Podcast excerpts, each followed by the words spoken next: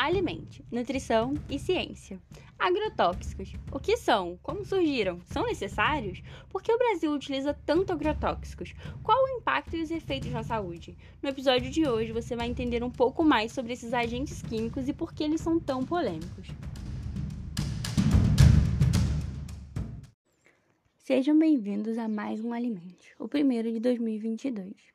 Temos muito que compartilhar com vocês. Primeiramente, o que são os agrotóxicos? De acordo com a OMS, agrotóxicos correspondem a quaisquer substâncias químicas utilizadas na agricultura. Eles são utilizados com a finalidade de eliminar e controlar possíveis pragas que causem danos a plantações, como insetos, fungos e ervas daninhas. E como eles surgiram? Em 1834, o químico Ottomar Zeidler desenvolveu o primeiro pesticida, que é o composto orgânico determinado dicloro de fenil tricloroetano, ou DDT. Mas ele não foi desenvolvido com essa finalidade. Inicialmente, ele era utilizado para matar insetos como os mosquitos, que provocam doenças como a febre amarela e a malária, sendo utilizado inclusive nas trincheiras da Segunda Guerra Mundial. Mas foi em 1939 que Paul Miller percebeu que o composto poderia ser utilizado como um tipo de inseticida, o que rendeu a ele o Prêmio Nobel de Química de 1948 pela aplicação do DDT como pesticida. Assim, seu uso era justificado principalmente pelo baixo custo, sendo acessível para diversos agricultores. Você deve estar pensando, ele ganhou um prêmio Nobel, como assim? Ou até mesmo, nossa, que simples, eles são como remédio para as plantas e ainda podem ser utilizados para evitar doenças em seres humanos? Então, por que muita gente os trata como vilões? Mas essa é só a ponta do iceberg. Essa história ainda é grande, complexa e de fato ainda há muita água e ideias para compartilhar. Alguns de vocês também devem estar pensando: se antes de 1939 não se usavam agrotóxicos, por que agora resolveram usar? O que era feito antes? Antes do século XX, a produção de alimentos era feita em uma escala bem menor, por diversos motivos. O primeiro deles é o tamanho da população, que crescia muito menos. E devido a doenças, falta de saneamento básico, assistência médica, guerra e outros fatores, a população tinha uma taxa de mortalidade muito alta. Um segundo motivo é que a produção de alimentos não era tratada como um negócio a fim de produzir lucros, sendo que era bastante comum ainda a plantação para sobrevivência. Assim, muitos países tinham populações concentradas em áreas rurais e não haviam passado por uma revolução industrial tão significativa quanto alguns países da Europa. Por isso, não havia necessidade de produção em massa de alimentos. Assim, a partir do século XX, após a Segunda Guerra Mundial, surgiu a Revolução Verde, com o lema Modernizar o Campo visando aumentar a produção de alimentos e diminuir ou acabar com a fome, garantindo assim acesso aos alimentos. Essa, inclusive, foi incentivada e vista com bons olhos por diversos governos e teve o apoio e produção e promoção da FAO, o órgão das Nações Unidas para a Alimentação e Agricultura, e do Banco Mundial. E o que isso quer dizer? A ONU apoia os agrotóxicos? Não, atualmente a OMS aponta diversos riscos e a gente ainda vai chegar lá. Mas isso quer dizer que as pessoas não tinham de fato noção do que eram e os riscos do que podiam causar. Não havia os estudos que existem hoje. E bom, você deve estar curioso sobre como isso começou no Brasil. Na década de 60, o Brasil passava por uma indecisão política: aumentar a produção de alimentos por uma reforma fundiária fazendo a distribuição de terras ou adotar uma modernização da agricultura e, com isso, aumentar a produção de alimentos. Talvez João Goulart tivesse optado pela reforma fundiária, devido a alguns movimentos sociais que aconteceram na época. Mas antes de sabermos qual opção ele acataria, todos sabemos: os militares chegaram ao poder em 1964 e a decisão do governo foi pela Revolução Verde. A partir daí, o Brasil adotou diversas mudanças e começou a abrir as portas para a chegada e uso de agrotóxicos. Assim, entre as décadas de 60 e 70, diversas empresas transnacionais voltadas para a produção de insumos agrícolas chegaram e passaram a ocupar as terras, principalmente nas regiões Sul, Sudeste e Centro-Oeste. E ainda na década de 70, começaram a surgir empresas brasileiras voltadas para a fabricação de insumos agrícolas, como também diversas universidades brasileiras começaram a desenvolver pesquisas sobre essas substâncias e a desenvolver também novos defensivos agrícolas. É importante destacar que nessa época o nome agrotóxico não era utilizado para se referir a essas substâncias no Brasil. E diversos órgãos governamentais, como o Sistema Nacional de Crédito Rural, SNCR, e o Programa Nacional de Defensivos Agrícolas, foram criados para financiar a compra de agrotóxicos pelos agricultores e também incentivar o uso dessas substâncias nas lavouras de todo o país. Também não existiam leis que tratassem sobre qualquer regulamentação desses produtos. Isso nos leva a outro ponto da história. Quando o nome agrotóxico surgiu? Em qual contexto? E o que ele quer dizer? A palavra agrotóxico foi usada pela primeira vez em 1977 pelo engenheiro agrônomo e pesquisador da Universidade de São Paulo, Adilson Pascoal, em seu livro Pragas, Praguicidas e a Crise Ambiental: Problemas e Soluções. O termo tem origem do grego agros, que significa campo, mais tóquicon, que é veneno, tendo sentido geral e inclui todos os produtos de natureza tóxica usados na agricultura. De acordo com Pascoal, é o único termo que realmente pode traduzir o sentido dessas substâncias, tanto etiologicamente como cientificamente, visto que o efeito produzido por eles é estudado dentro da ciência da toxicologia. A partir daí, o termo foi então adotado em massa no Brasil, inclusive pelas legislações que surgiram após esse evento. Nessa época, já passavam a ter diversas críticas e estudos sobre os efeitos dos agrotóxicos no meio ambiente, na saúde e na sociedade como um todo. Alguns pesquisadores passaram a defender então o não uso dessas substâncias. Uma das primeiras e mais marcantes críticas aos agrotóxicos foi da bióloga e ecologista Raquel Carson, em seu livro Primavera Silenciosa em que ela trata das mudanças sociais, como as mortes e envenenamento de diversos agricultores e trabalhadores causadas pelo contato, aplicação e consumo desses agentes químicos, e também a nível ambiental, representado pelos desequilíbrios ecológicos. Com isso, em 1989 surge a Lei nº 7802, mas que foi regulamentada pelo Decreto nº 4074, em 4 de janeiro de 2002. Ela regulamenta a utilização, a venda, fabricação e rotulagem dos agrotóxicos, sendo definidos por ela como produtos e agentes de processos físicos, químicos ou biológicos destinada ao uso de setores de produção, no armazenamento e beneficiamento de produtos agrícolas, nas pastagens, na proteção de florestas nativas ou plantadas e de outros ecossistemas e de ambientes urbanos, hídricos e industriais, cuja finalidade seja alterar a composição da flora ou da fauna, a fim de preservá-la da ação danosa de seres vivos considerados nocivos bem como as substâncias e produtos empregados como desfolhantes, dessecantes, estimuladores e inibidores de crescimento. Outras legislações abordaram a questão e preocupação com o uso dessas substâncias, mas não como o enfoque principal. Com todas essas transformações, o Brasil se tornou um grande produtor e exportador de alimentos no mundo de acordo com o Embrapa, em 2021, as pesquisas apontaram que o Brasil é o quarto maior produtor de grãos do mundo, sendo esses arroz, cevada, soja, milho e trigo, ficando atrás apenas da China e dos Estados Unidos e também da Índia. E é inegável o aumento na produção que os insumos agrícolas proporcionam. Será que eles realmente combatem a fome no país? E será que são alimentos seguros? A resposta não é sim nem não. Com certeza, a agricultura convencional fornece alimentos para muitos brasileiros. Mas ainda assim, mesmo com o Brasil sendo um dos maiores produtores de alimento do mundo, a fome voltou a crescer no país desde 2017, agravando com a pandemia. E muitas pessoas ainda não têm acesso frequente a frutas, vegetais e outros alimentos além do enfoque político e econômico desta produção, está direcionada para a exportação destes grãos. Sobre a segunda pergunta, ela também é complexa, pois, se de um lado esses alimentos servem para alimentar diversas pessoas, por outro lado, os agrotóxicos têm se tornado uma questão de saúde pública.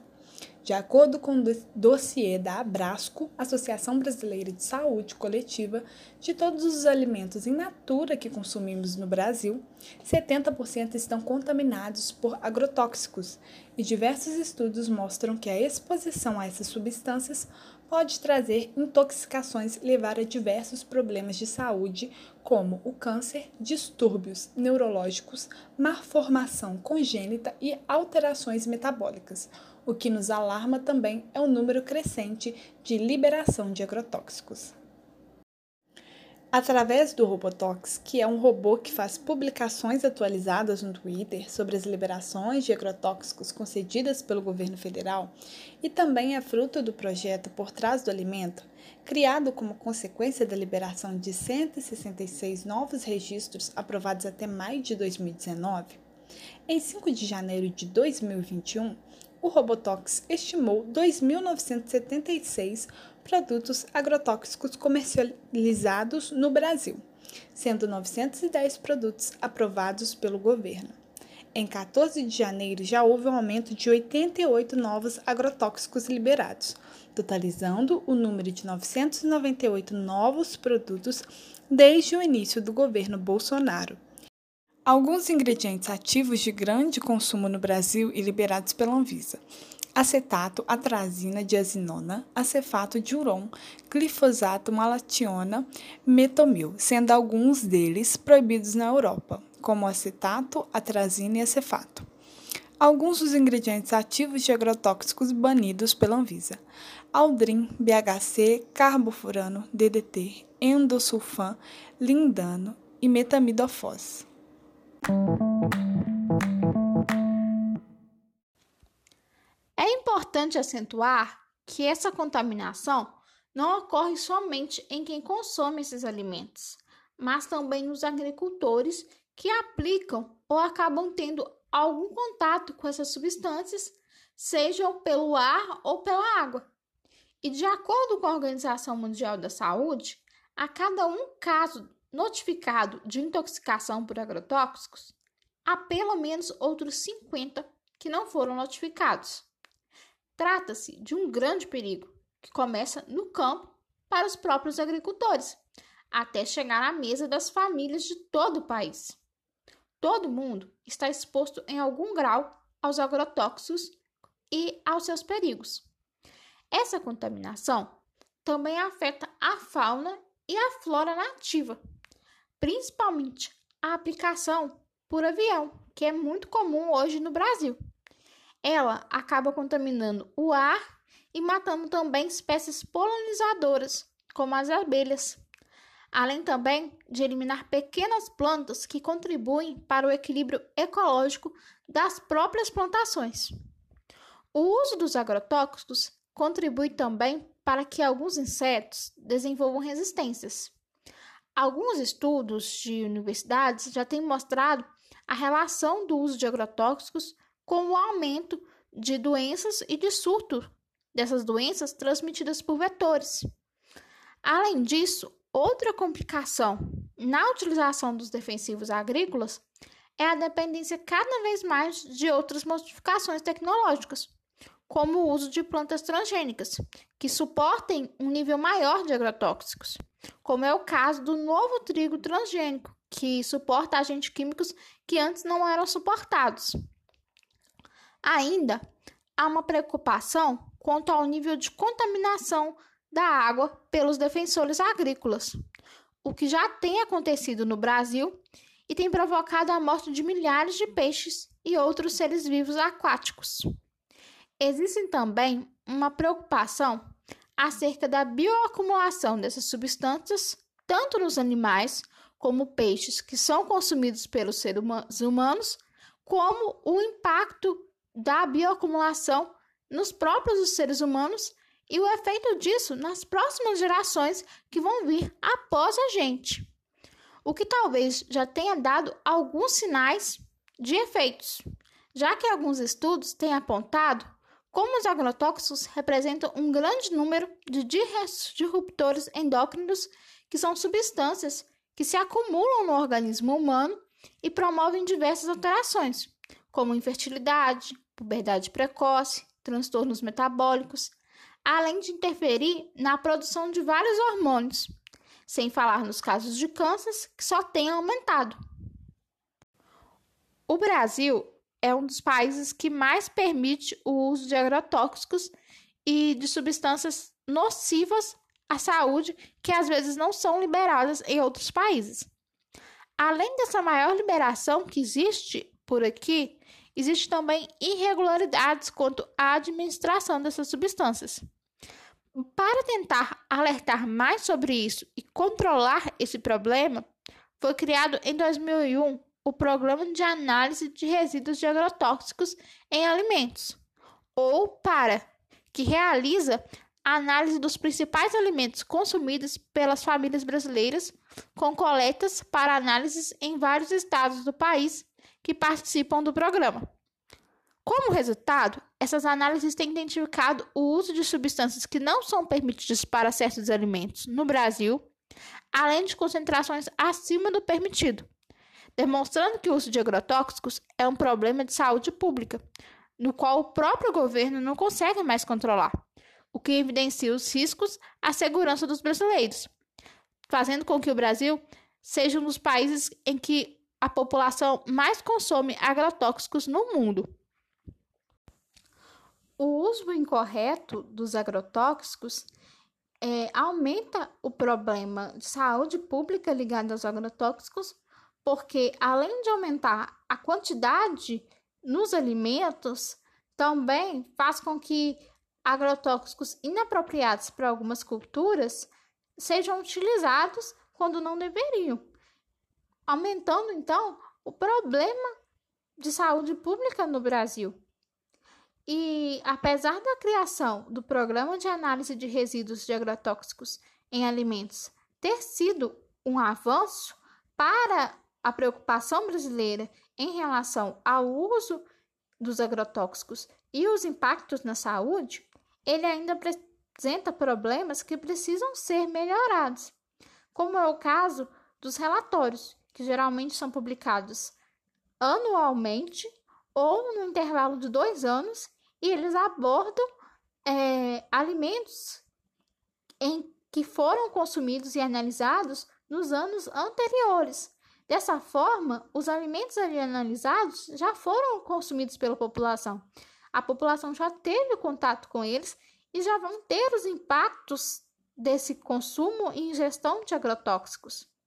Outro problema também nesses relatórios e análises é que o, um relatório analisa um determinado alimento e o outro relatório analisa outro, não tendo uma sequência das análises dos alimentos para que haja uma comparação da população. Você deve estar pensando agora. O Brasil ele é um grande produtor de alimentos e é um país agroexportador. E todo o agronegócio impacta no BIP e economia brasileira. Além da produção de alimentos, impactar também o acesso a alimentos no Brasil. Mas será que é possível manter a produção de alimentos que o Brasil tem sem o uso de agrotóxicos? Para alguns, pode parecer impossível, mas o professor e pesquisador da USP, Adilson Pastual, aqui já citado, ele aponta a agricultura sintrópica e a agrofloresta como opções mais saudáveis de cultivo de alimentos, tanto para o meio ambiente como para quem come esses alimentos, do que o agronegócio. A agricultura sintrópica foi idealizada e difundida pelo agricultor e pesquisador Ernest Goltz em 1948, enquanto ele trabalhava com pesquisas de melhoramento genético ele começou a se questionar se não seria mais sensato melhorar as condições de vida das plantas em vez de alterá-las geneticamente uma vez seguida da outra, para que elas então sobrevivessem à escassez de nutrientes e condições climáticas não ideais, além de também sobreviverem às pragas.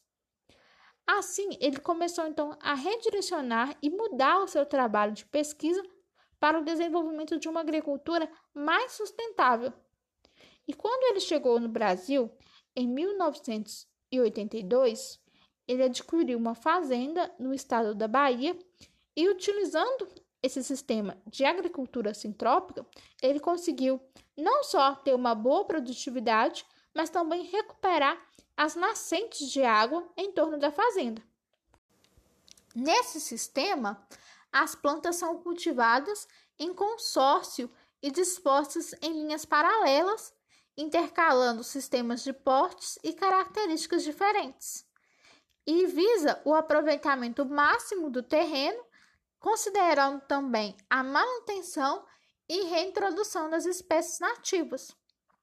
Já um sistema agroflorestal, comumente chamado pela abreviação SAF, é uma forma de uso da terra que resgata o jeito ancestral de cultivo, combinando espécies arbóreas, lenhosas, como as frutíferas ou madeireiras, com os cultivos agrícolas. Essa combinação pode ser feita de forma simultânea ou em sequência temporal. A agrofloresta não é um sistema de cultivo atual, e sim ancestral, que já vem sendo praticado há milhares de anos por agricultores de todo o mundo. Só que ela havia sido esquecida por vários anos e nos anos mais recentes ela passou a ser estudada e desenvolvida como uma ciência que compromete a ajudar agricultores a incrementar produtividade, rentabilidade e sustentabilidade em suas terras, fazendo com que ela fosse mais frequentemente usada no mundo todo. Seu principal objetivo é a intensificação dos mecanismos ecológicos das florestas. E no caso dos trópicos úmidos, como é o Brasil, as florestas sucessionais parecem ser o modelo mais apropriado na tomada de decisão em relação com o cultivo na terra. Talvez esse seja o caminho para uma produção mais segura e sustentável de alimentos. Se você sente vontade de aprender mais sobre a temática, recomendamos a leitura do livro Primavera Silenciosa, de Rachel Carson, e o livro Pragas, Praguicidades e a Crise Ambiental, Problemas e Soluções, de Adilson Pastual, ambos aqui citados. Também não perca o próximo episódio, que vamos abordar um pouco mais sobre os alimentos orgânicos. E em casa, Será que tem alguma coisa que podemos fazer para minimizar a quantidade de agrotóxicos nos alimentos que compramos? Algumas técnicas caseiras podem ser utilizadas, como usar o hipoclorito de sódio em proporção de uma colher de sopa para cada um litro de água. Há também o uso do vinagre na proporção de uma parte para duas de água. O bicarbonato de sódio também pode ser utilizado nas quantidades de duas colheres de sopa para cada um litro de água. Em todos esses casos, deixe de molho em média 30 minutos e depois lave bem em água corrente por alguns minutos. Lavar bem os alimentos também é uma técnica que pode ajudar a prevenir parasitas, bactérias e outros problemas mas não vai retirar totalmente os agrotóxicos. Em alguns casos, esses agrotóxicos penetram para dentro das células e não podem ser retirados de dentro do alimento. Mas usar essas técnicas, além de ajudar na prevenção de outras doenças, podem retirar, em alguns casos, a quantidade ou o exagero de agrotóxicos presente nas cascas ou em outras partes da superfície dos alimentos.